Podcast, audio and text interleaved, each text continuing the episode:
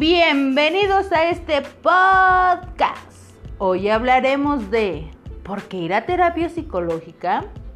Así que relájate, ponte tus audífonos y ve por tus botanas favoritas. Date un break. Comencemos. ¿Por qué ir a terapia psicológica?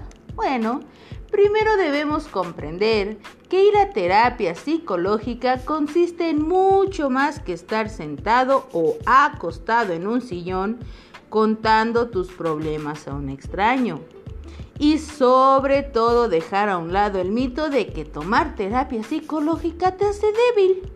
La única realidad es que la terapia psicológica es un recurso increíblemente eficaz que puede facilitarnos las cosas a la hora de manejar todo tipo de situaciones, desde pérdidas de seres queridos, dificultades en pareja, hasta situaciones emocionales complejas con las que sientas que ya no puedes o que están interviniendo en tu día a día, haciéndolo difícil de controlar.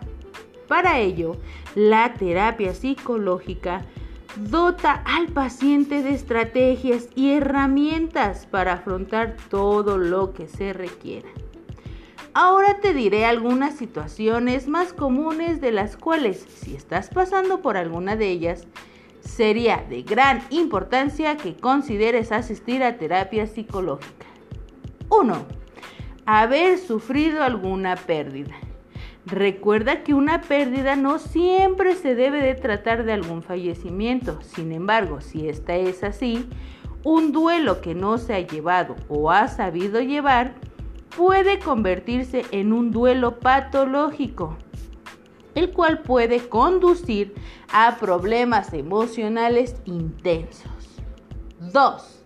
Están enfrentando un cambio en nuestra vida. Los grandes cambios como vivir en un lugar nuevo, un trabajo nuevo, nueva carrera o incluso un bebé en casa pueden resultar estresantes. 3. Saber manejar nuestras emociones.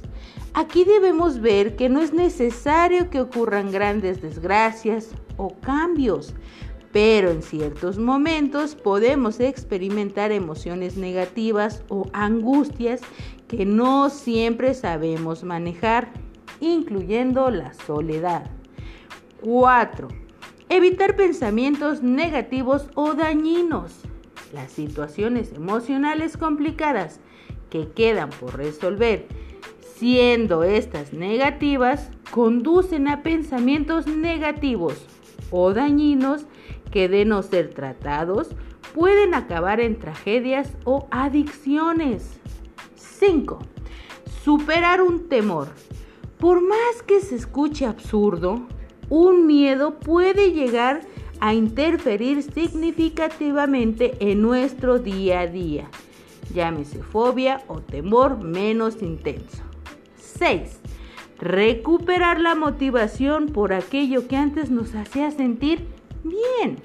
La pérdida de la motivación en aquellos aspectos de la vida o situaciones que antes nos hacían sentir bien es un indicador de que algo nos está pasando. 7. Mejorar nuestra relación sentimental o de pareja. Tanto como la comunicación, la intimidad sexual o alguna situación que esté haciendo que la relación se vea afectada, debe ser tratada para no desencadenar problemas mayores. 8 y último, aprender a tomar el control o aceptar que no lo tenemos, experimentando esta desagradable situación de perder el control que poseíamos o nunca tuvimos. Recuerda, todos los puntos antes mencionados no deben ser considerados como lo único que puede suceder. Para que asistas a terapia psicológica, toma en cuenta que no debes esperar a que algo malo suceda. No olvides correr la voz de la importancia de la salud mental. Gracias por tu atención y nos vemos pronto.